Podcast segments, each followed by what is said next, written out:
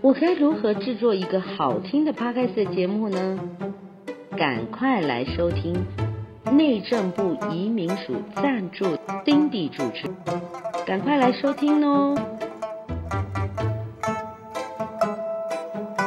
！Hello，线上的好朋友们，大家好。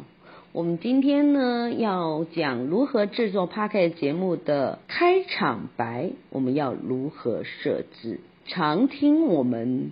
广播节目的人都知道说，Podcast 的开场包含了节目名称、本集的一个内容，还有主持人的名称、背景音乐、音效、节目简单的介绍，然后讲一下本集的概要，或者是说广告赞助的介绍。这个我都犯了一个毛病，是想说我们这次的节目是由内政部移民署。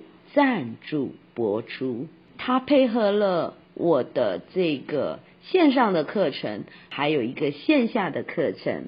我们线下的课程呢，现在正在踊跃的报名中，可能已经赶快要截止了，在三月二十号，好多人报名，所以大家要赶快报名课程，用声音来打造你的影响力，因为用声音的一定会跟。你的听众之间有更好的互动，我觉得拿出你的真实的、真诚的这个心情，线上的朋友做分享，一定会有收获。我们制作 Podcast 的部分来讲，一定会先有一个文字稿，你先要想一下，说你这个节目的主题是什么？比如说，我昨天呢去跟我的。一位好朋友的一个大姐，那她是从事的健康食品的一个行销工作。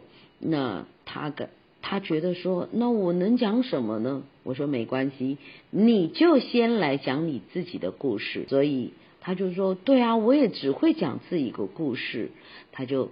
从自己的十八岁嫁作人妇，我好像有透露了我们课题的内容。那我就简单讲说，他就是把自己的故事做了一个分享，然后他如何让自己在一个家庭主妇跟一个职业妇女的这样一个角色呢，做一个转变。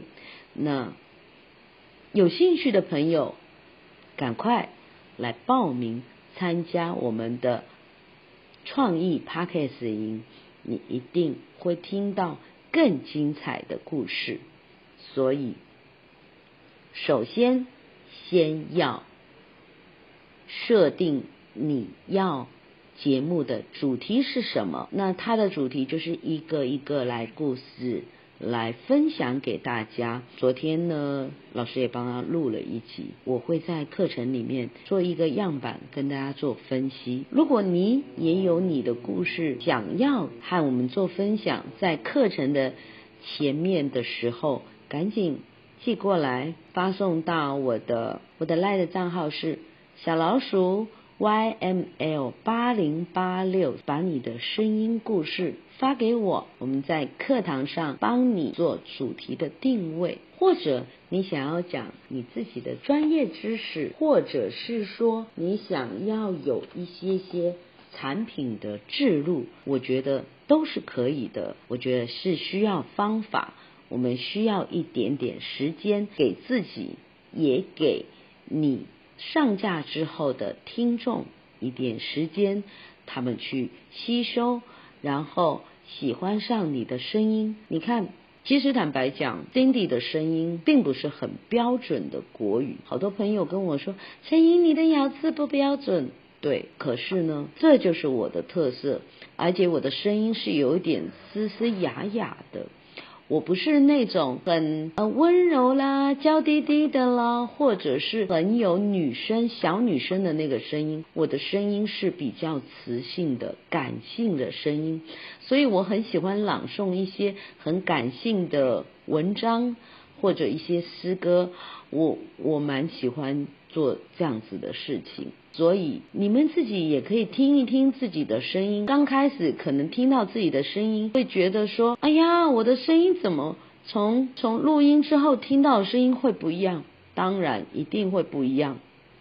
因为你自己讲话的时候的声音是从你嘴巴出来，声音往后你的耳朵听到。可是你用手机，你用喇叭播放出来的声音，声音是从你的视觉的前方，声音这样进来，所以每一个角度听到的声音会不一样，这个都很正常。当你习惯听自己的声音，我觉得。你也会爱上自己的声音，因为我现在非常喜欢我的声音。虽然有时候我的声音会有点沙哑，是因为我可能一直讲话的关系，我的喉咙有时候会受伤，所以我会每次去中药铺呢买个八仙果，然后碰大海，让自己的喉咙。得到一个休息，而且很灵哦。八仙果我每次吃完，我吃很多很多的喉糖，其实都没有八仙果来的神奇。这不是置入性行销，这只是我的一个生活上面的一个小经验，跟大家做分享。那主题拉回来，所以我们在。讲话的过程当中，我们用手机这样把声音录下来。那如果你中间呢没有任何的 NG，没有任何的这个停顿，那我就建议你直接就上架，可以用。第一，保留你的真实的这个原貌；第二个，让更多的听友了解说很自然而然。谈吐讲话的你，我一直相信说，网络只是一个平台，一个媒介，背后的是真是假才是最重要的，你人才是最重要的部分。所以不要跟我说你网络被骗，那是因不是因为被网络骗，是被网络背后的那个人被那个人骗，所以。最关键的就是我们人，如果我们人给这个平台是真实的，是感性的，是呃很真诚的跟朋友去做分享，那它体现出来的就会是这样。而你吸引到的一些目标客户群，也是跟你相仿的部分。诶，讲到一个关键的词语，就是目标客户群。什么叫做目标客户群？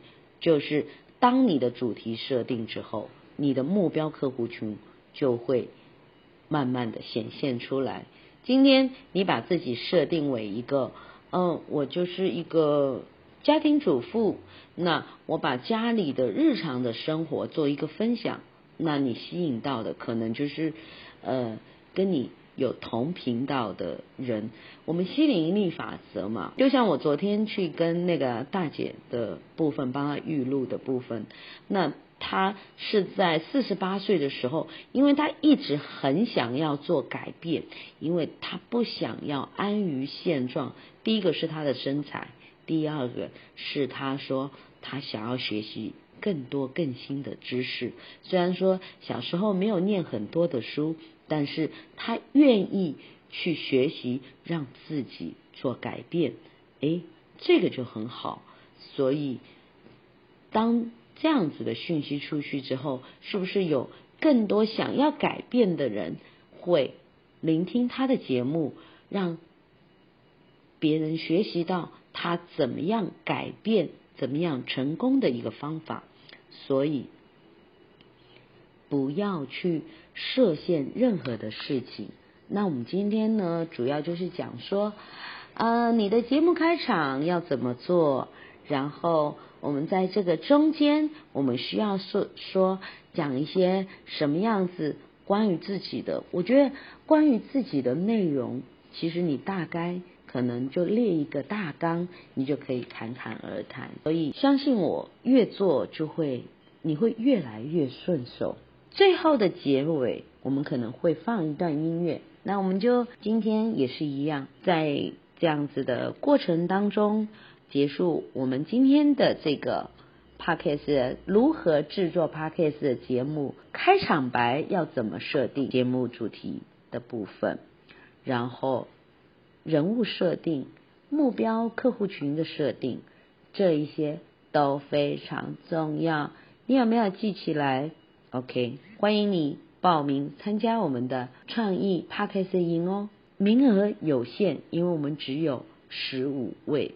那现在呢，已经开放一般民众，当然新住民是优先的，所以赶快点击我下方的链接，赶快去报名喽！我们下次节目再见喽，拜拜。